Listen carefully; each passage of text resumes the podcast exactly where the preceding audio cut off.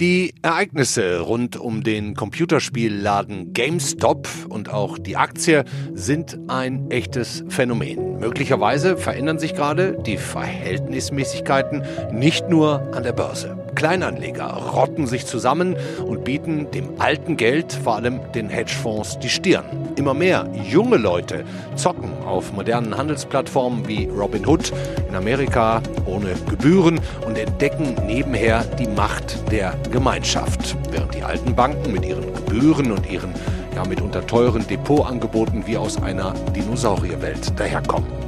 Was tut sich da? Haben wir es mit einem Einzelfenomen zu tun, GameStop, oder mit einer Art Machtübernahme, einer Veränderung der Finanzwelt und auch der Gesellschaft beim Thema Geld, der die Banken und Fonds gar nicht mehr hinterherkommen? Das ist unser Thema heute im FAZ-Podcast für Deutschland an diesem Donnerstag, den 4.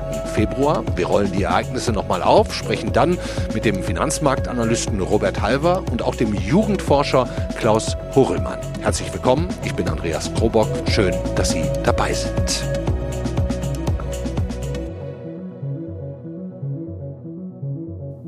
Versuchen wir zunächst mal, uns alle auf den gleichen Stand zu bringen. Manche von Ihnen werden die GameStop-Entwicklungen ziemlich genau verfolgt haben. Da muss ich ein bisschen Geduld bitten, denn wir sollten zur richtigen Einordnung erstmal gucken, was da überhaupt passiert ist und warum da gerade schon fast eine Art popkulturelles Phänomen entsteht, das das Zeug dafür hat, die Welt des Geldes und der Anleger komplett auf den Kopf zu stellen. Das tun wir zunächst mal mit unserer Wirtschaftsredakteurin Antonia Mannweiler. Grüß dich, Antonia. Grüß dich. Andreas. Ja, lass uns doch erst äh, mal zusammen auf das gucken, was da überhaupt passiert ist und warum es uns wert ist, aus diesem Thema einen FAZ-Podcast für Deutschland zu machen. Erste Frage, wer oder was ist überhaupt GameStop?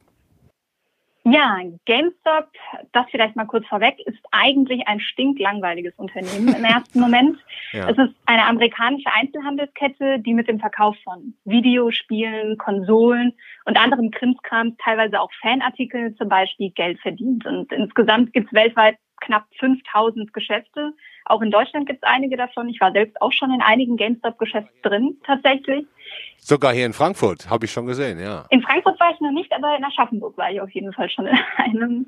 Also genau, also auf den ersten Blick erstmal ein recht unspektakuläres Unternehmen. Ja, also eigentlich weder ein äh, politisch oder ökologisch besonders spannendes Unternehmen, sondern eine Einzelhandelskette mit schon überwiegend junger Kundschaft, die wie alle Geschäfte jetzt in Corona natürlich wahnsinnige Probleme hat, mit dem Überleben kämpft. Und weil das Unternehmen börsennotiert ist, also Aktien gehandelt werden, haben sich die großen Hüter des Geldes, die Investmentfonds, vor allem die Hedgefonds gedacht, das wird nichts mehr mit GameStop, das läuft nicht mehr, den Mist verkaufen wir. So war's, oder? So in etwa, wobei man erstmal aufpassen muss, nicht alles in einen Topf zu werfen. So gibt es auf der einen Seite große Investmentfonds und Pensionsfonds, die das Geld langfristig für die Kunden anlegen, zum Beispiel, um das später dann auch für die Rente einzusetzen. Und es gibt Hedgefonds, die in Anführungszeichen hedgen, sich also gegen steigende und auch fallende Kurse absichern. Und Hedgefonds sind für ihre Exklusivität sehr bekannt. Also ein Mindestanlagevolumen ist zumindest so hoch, dass du und ich wahrscheinlich nicht einsteigen können oder als Privatanleger da reinkommen. Was ist das Minimum? Ähm, es variiert wahrscheinlich von Hedgefonds zu Hedgefonds, aber ich würde so Pi mal Daumen sagen, so knapp 500.000 Euro okay, vielleicht bei den größeren. mhm. Ja, ich wäre da auch schon draußen. Naja, und im Gegensatz zu klassischen Investmentfonds können Hedgefonds zum Beispiel auch über Leerverkäufe auf fallende Kurse setzen. An sich auch nichts Verwerfliches, sondern ein wichtiges Korrektiv auch für die Märkte. Das hat man auch im Fall von Wirecard gesehen. Hm. Und ja, Hedgefonds haben massiv auf noch weiter fallende Kurse von GameStop gesetzt. Und da vielleicht nur mal ganz kurz zur Info. Im vergangenen Jahr hat die Aktie noch bei 5 Dollar notiert. Zwischenzeitlich ist sie auf 350 Dollar gestiegen. Von 5 auf 350, also mal 70. Genau, teilweise, Aha. ja. Okay. Äh, jetzt liegt sie natürlich, jetzt notiert sie natürlich schon etwas tiefer. Aber wenn man davon ausgeht, dass schon bei 5 Dollar auf so viel, bei so vielen Aktien auf fallende Kurse gesetzt wurde, könnte man eigentlich schon sagen, man hat ein bisschen auf eine Pleite gesetzt von dem Unternehmen. Hm. Also ich will das jetzt gar nicht vertiefen mit ähm, diesen Leerverkäufen, Optionen, der Möglichkeit, auf fallende Kurse zu setzen, damit richtig Kohle zu verdienen. Die Möglichkeit gibt es. Wer möchte, kann sich da sicherlich im Internet schlau machen, wie genau das geht. Ähm, es reicht, glaube ich, jetzt erstmal zu wissen, diese Möglichkeit gibt es. Aber die großen Fonds, und das hast du gerade schon angedeutet, haben in diesem speziellen Fall GameStop die Rechnung ohne die Kleinanleger gemacht. Äh, kann man das so sagen?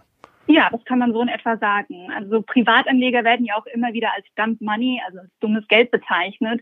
Und im Oktober 2019 hat sich ein Redditor, Deep ähm, F in Anführungszeichen Value, das will ich jetzt nicht ganz hier aussprechen, und auf YouTube auch Roaring Kitty genannt, sich das Unternehmen genauer angesehen und fand, dass die fundamentalen Werte von GameStop gar nicht so schlecht aussahen. Dazu hat er auch Videos gepostet und Kommentare unter anderem auf Wall Street Bets, auch mit seinen Positionen.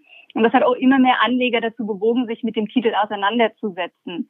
Und später ist auch noch dazu gekommen, dass Anleger entdeckt haben, dass die, dass die Aktie massiv geschortet wurde. Das heißt, mehr als, es wurde auf fallende Kurse gesetzt bei mehr als allen frei verfügbaren Titeln.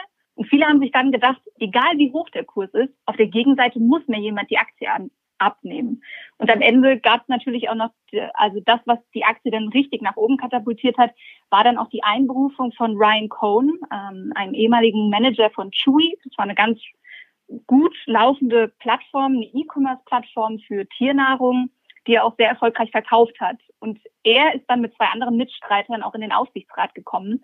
Und das wurde so als Signal gewertet, jetzt geht es aufwärts mit GameStop, die schaffen den Wandel hin zu, den, zu der E-Commerce-Plattform. Mhm. Das heißt also, wir haben es hier mit einer im Grunde so noch nie dagewesenen Situation zu tun. Gegen den Willen und gegen das große Le Geld haben sich vor allem junge Leute teilweise ohne Börsenhintergrund, ohne ähm, Anlageerfahrung in den sozialen Medien zusammengetan. Du hast gerade das Stichwort Reddit genannt und gemeinsam die milliardenschweren Fonds attackiert. Mhm.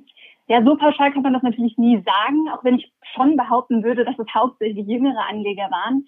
Aber immer wieder davon zu sprechen, dass alle keinen Börsenhintergrund haben oder keine Ahnung haben von dem, was sie machen, davon würde ich ehrlicherweise ein bisschen absehen. Natürlich sind durch den Haupt viele auch sehr Unwissende in den Markt gestoßen und haben sich auch GameStop-Aktien gekauft, vielleicht auch dann sehr spät zu einem sehr hohen Preis.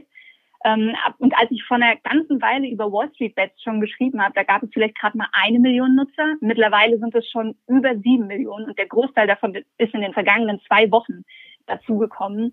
Und ich verfolge sieben das Millionen. Forum. Aha, ja, eine ganze Menge.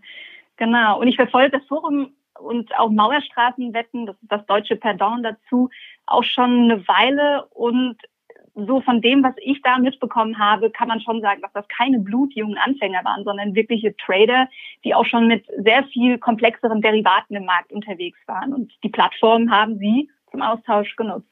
Und ein zweiter, nicht ganz unwichtiger Aspekt, der kommt ja auch noch dazu, nämlich ähm, die Handelsplattformen jenseits der Online-Banken, die nämlich nichts kosten, wenn man eine Aktie kauft oder verkauft, nur ein Klick auf dem Smartphone, zack, schon ist es passiert. Was sind das für Handelsplattformen und was, was äh, haben die für Vorteile, dass da so viele junge Leute jetzt draufspringen? Ja, das sind so Neo-Broker. Ganz bekannt ist jetzt natürlich der Fall Trade Republic, dessen Ruf auch einen enormen Schaden erlitten hat, aber auch eToro oder Next, die den Handel einfacher machen, übersichtlicher und auch günstiger. Das ja auch, das kommt alles aus Amerika von dem Neo-Broker Robinhood, more or less. Mittlerweile kann man recht günstig Einzeltitel handeln und das eben auch unterwegs in der Bahn und auch auf dem Klo. Und äh, Stand heute, wer hat den Kampf gewonnen? Die alten Hedgefonds mit den Milliarden auf ihrer Seite oder die vielen, vielen tausend Klein- und Mini-Anleger, die sich äh, mit ja jeweils ein paar Euro 50 jetzt zusammentun?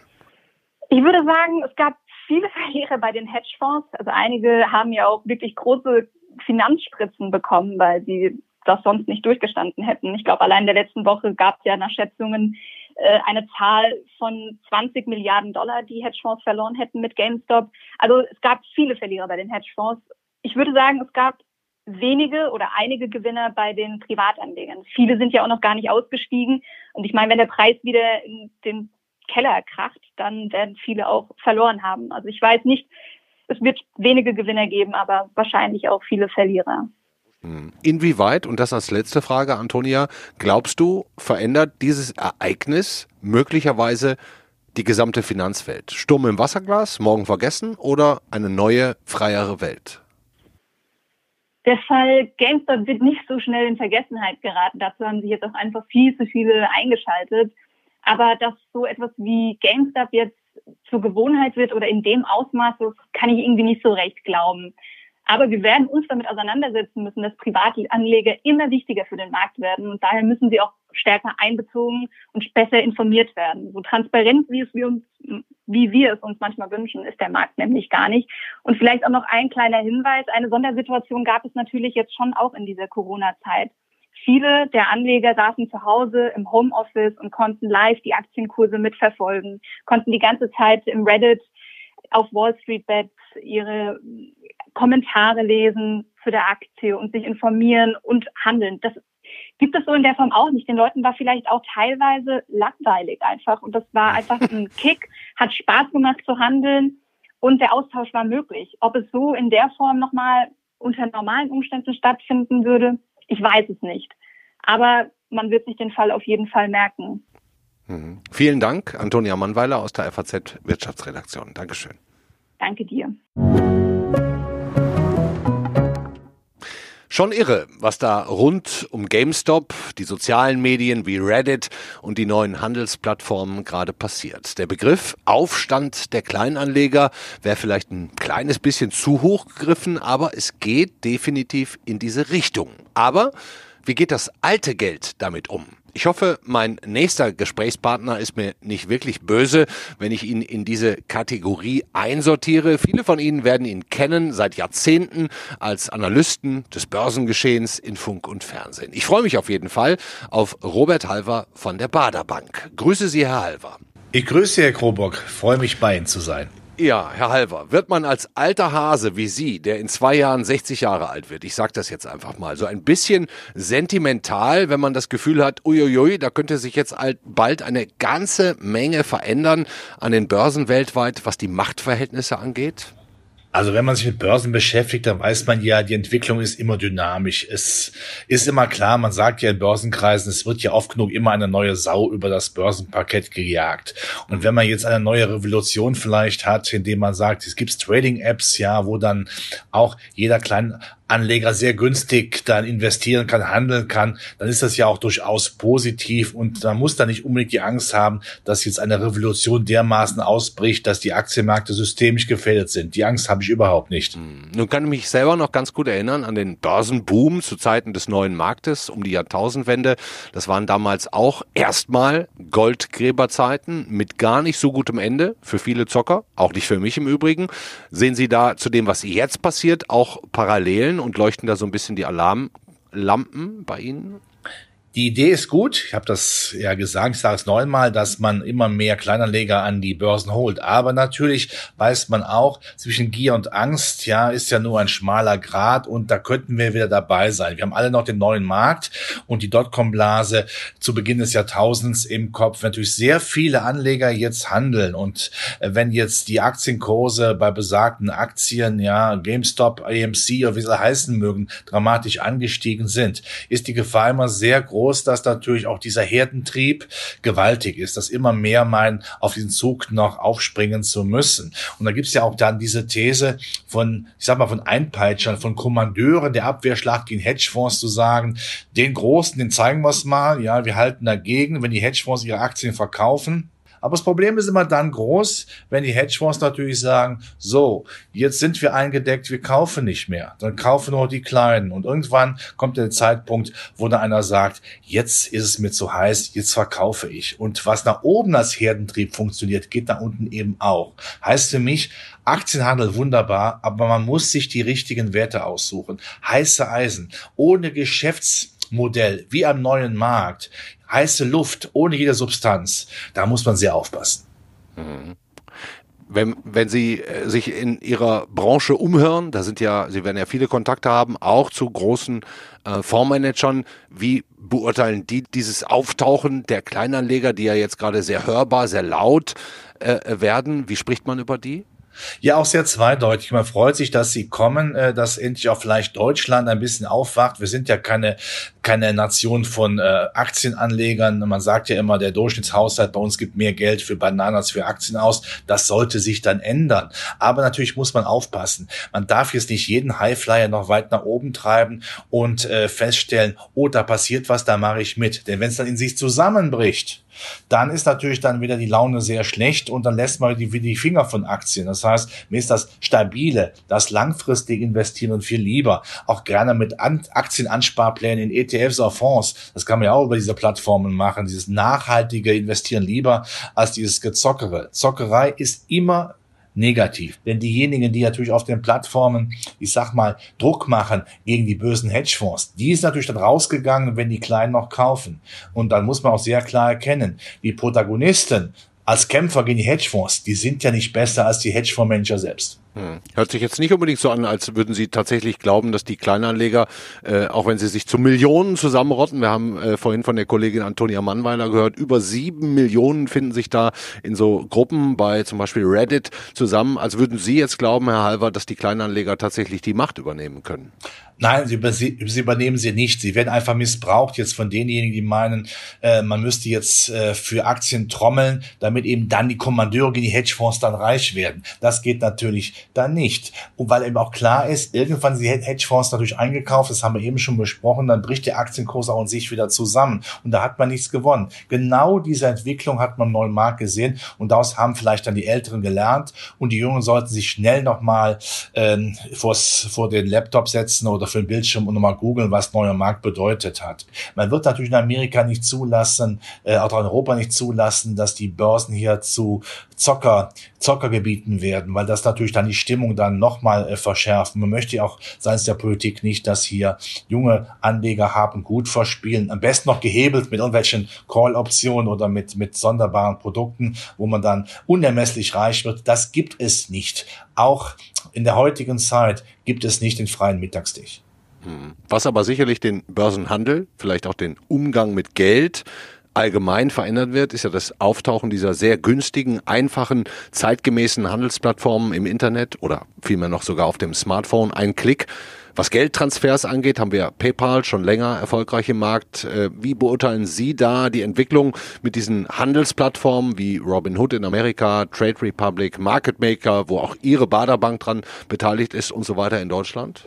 Das ist eine positive Entwicklung, die wird sich auch noch weiter verbreitern. Es ist immer wichtig, dass man günstig handeln kann und dass man auch zum Beispiel Einzelaktien auch splitten kann, dass man zum Beispiel eine teure Amazon-Aktie äh, nicht kaufen muss, sondern auch Anteil davon. Das ist eine gute Entwicklung. Man macht also quasi den Aktienmarkt auch für kleine Beträge schmackhaft. Das ist eine gute Entwicklung. Also von daher wird sich das auch weiterhin äh, verbreitern, weil man natürlich damit auch die interessierten Kreise an die Börse heranführt. Ist ja auch wichtig, denn gerade die Jugend, die wird ja sicherlich in puncto Altersvorsorge gemäß dem Thema, die Rente ist nicht mehr sicher, am meisten zu verlieren haben. Die müssten dort rein. Das ist eine positive Entwicklung. Es wird immer mehr auch von diesen Trading-Apps geben. Das ist ja auch sehr angenehm. Das kenne ich von mir selbst auch. Da ist man irgendwo unterwegs, nimmt sein Smartphone und zack hat man gehandelt. Hm. Herr Halver, letzte Frage. Was ist Ihre Lehre aus diesem ganzen GameStop-Phänomen? Äh, es zeigt immer wieder, dass sich Geschichte wiederholt. Das alte Spiel von Gier und Angst ist nicht tot. Das liegt auch daran, dass der Mensch natürlich Gefühle hat und äh, sich gerne auch beeinflussen lässt. Nach oben wie nach unten. Ich sage immer wieder, und das fällt jedem schwer, auch mir noch als altem Hasen, um dann zum Eingang des Gesprächs zurückzukommen, äh, dass man immer sich klar machen muss, ist das noch sinnvoll? Äh, macht das noch Sinn? Und dass man sich immer auch klar vor Augen führen soll, gerade als junger Mensch. Es ist wichtig, regelmäßig anzusparen. Man musste innerhalb von, musste innerhalb von zwei Wochen reich werden. Das funktioniert sowieso in allerwenigsten Fällen. Nachhaltig investieren in kleinen Beträgen, sich mit der Aktienmaterie äh, beschaff, äh, beschäftigen und dann weiß man auch, Kleinvieh macht Mist. Vielen Dank, Robert Halver, Finanzanalyst von der Bader Bank. Dankeschön. Ich bedanke mich auch. Herzlichen Dank. Es scheint also ein zweischneidiges Schwert zu sein mit diesem Kleinanlegeraufstand. Ich nenne es mal weiterhin so rund um GameStop. Und wie wir gehört haben, gibt es eine besonders große Anzahl von jungen Leuten, gerade volljährig, bisher null interessiert an der Börse, die plötzlich Spaß daran finden. Der Analyst Robert Halver hat gerade schon gewarnt, sich da nicht zu hart aufs Glatteis zu begeben. Aber kann man junge Leute überhaupt bremsen? Und will man das auch? Was finden die daran? Darüber spreche ich jetzt mit meinem nächsten Gesprächspartner, dem Jugendforscher der Uni Bielefeld und der Hertie School in Berlin. Hallo, Klaus Horrellmann. Schönen guten Tag. Herr Horrellmann, mal vorweg gefragt, wäre dieses Phänomen GameStop, so viele junge Leute am Start, überhaupt denkbar ohne diesen Lebenseinschnitt Corona-Pandemie? Nein, wahrscheinlich nicht. Der hat viele dazu gebracht, sich noch stärker als zuvor auf die digitalen Geräte und auf die digitalen Kanäle hinzubewegen. Und er hat natürlich auch äh, ja so einige Bewegung ausgelöst, was man denn noch alles über diesen Kanal und in diesem Medium machen kann, was man vorher, weil man so viel in der Schule sein musste oder sonst wo am Arbeitsplatz sein musste, was man vorher gar nicht in diesem Ausmaß kannte. Nein, das dürfte durchaus etwas mit Corona zu tun haben. Mhm. Wie erklären Sie sich den Reiz, sich da jetzt mit einem Klick eine Aktie zu kaufen, gleichzeitig in den sozialen Medien darüber zu quatschen, sich auszutauschen? Ist es so ein Gruppengefühl, David gegen Goliath, der Reiz des Neuen? Wie erklären Sie sich das? Das ist der Reiz des Neuen und man muss natürlich sagen, das ist für junge Leute, sagen wir mal so zwischen 15 und 25, ja nichts richtig ganz Neues. Sie sind gewohnt, Videospiele zu machen, in Wettbewerbe einzutreten. Da geht es durchaus auch um Geld. Da kann man auch was dran verdienen oder was verlieren. Grundsätzlich kennen Sie das. Hm. Was heißt hier Sie? Es ist eine sehr kleine Gruppe, von der wir sprechen. Das dürften vielleicht zwei, drei Prozent der jungen Leute sein, die sich überhaupt auf solche spielerischen Varianten der Geldanlage einlassen. Sie müssen ja nun auch ein bisschen Hintergrund dafür haben und dürfen kein allzu großes Risiko eingehen. Also eine typische Jugendsache mhm. im typischen digitalen Zeitalter, unterstützt durch Corona, so kann man es wahrscheinlich einordnen. Mhm. Ich habe noch die Worte eines unserer Herausgeber im Ohr, ich verrate den Namen mal nicht, der mir gestern Abend noch erzählt hat, sein gerade volljähriger Sohn, der mache gerade quasi nichts anderes mehr, als auf irgendwelchen Handelsplattformen mit ein paar Euro zu zocken. Sehen Sie das mit ähnlicher Sorge wie der Herr Papa? Nein, würde ich erstmal nicht. Es kommt natürlich sehr darauf an, wie groß die Kompetenz ist. Wir haben folgendes Bild. Alle Studien, äh, die wir haben, zum Beispiel zuletzt jetzt ein gutes Jahr zurück liegt sie, aber die dürfte noch aktuell sein, äh, die des Paritätischen Versorgungswerkes Metallrente, an der ich beteiligt war. 17 bis 27-Jährige haben wir gefragt. Mhm. Alle Studien zeigen, die jungen Leute sind in ihrer großen Mehrheit sehr konventionell, wenn es ums Geldanlegen geht. Sparbuch, okay. Festgeld, festverzinsliche Papiere, das steht nach wie vor ganz oben. Der Bausparvertrag ist ein bisschen abgesunken in den letzten Jahren, aber interessanterweise war der und ist er immer noch an zweiter Stelle. Äh, betriebliche Altersversorgung, Lebensversicherung zählt, Rentenversicherung. Aber, und das ist spannend, seit drei Jahren seit etwa no, noch mehr, seit 2013 haben wir einen Anstieg des äh, Investierens in Aktien oder Investmentfonds bei jungen Leuten, bei den 7- bis 27-Jährigen, ja. nicht so sehr bei den Älteren. Hier sieht man, dass hinter dem Phänomen, was wir hier diskutieren, auch ein allgemeiner Trendwechsel steht.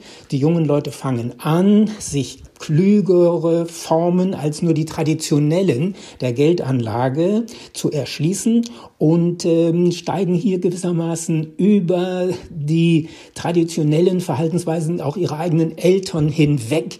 Mal sehen, ob das anhält, aber das glaube ich ist ein Trend, der jetzt losgetreten worden ist und sich verstärkt. Okay. Sie sind ja Jugendforscher. Was sind denn da gerade so ganz grundsätzlich noch Ihre Lehren und Erkenntnisse in dieser doch so speziellen Corona-Zeit? Ach, wir können das schon fast ein bisschen verallgemeinern.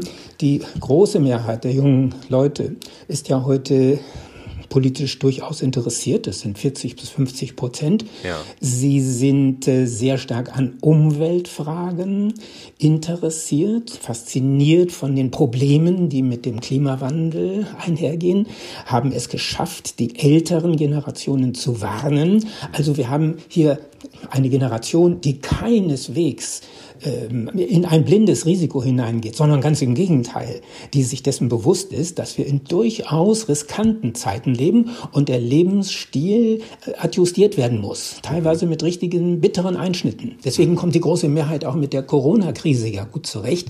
Die, die uns auffallen, die gegen die Regeln verstoßen, das ist eine kleine Minderheit, na, sagen wir vielleicht von einem Viertel, also eine große Minderheit, aber es ist die Minderheit. Die Mehrzahl sind sehr diszipliniert, sehr klug, sehr gut gebildet inzwischen.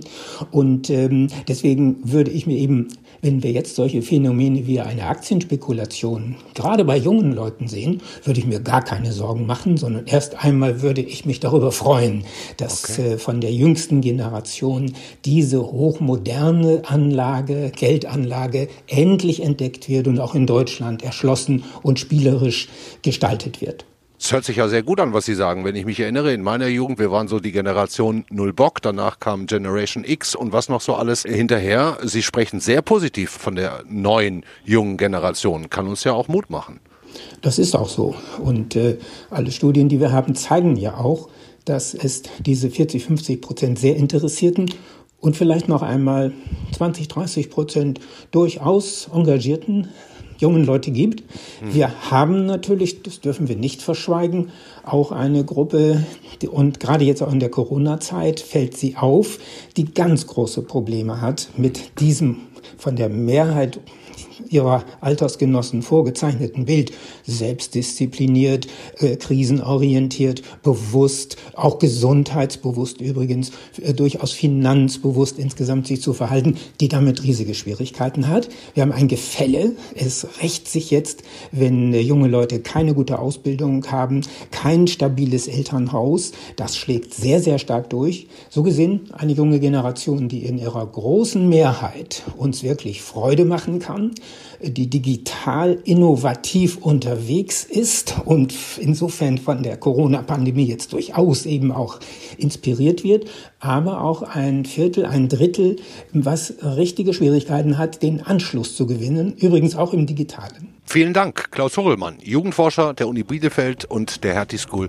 in Berlin. Danke Ihnen. Ich danke auch.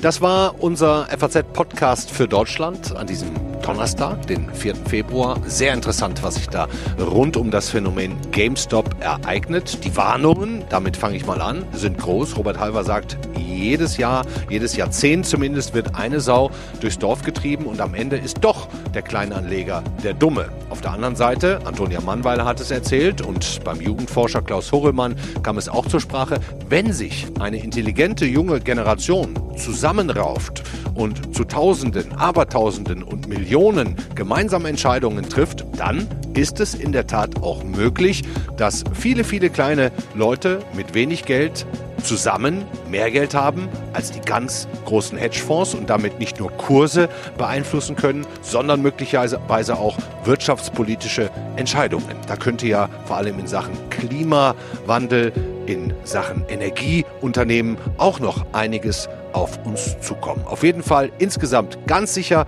keine schlechte Entwicklung, eine, die es lohnt, sie im Auge zu behalten und dennoch auch wachsam zu bleiben. Das war's für heute. Ihnen einen schönen Abend.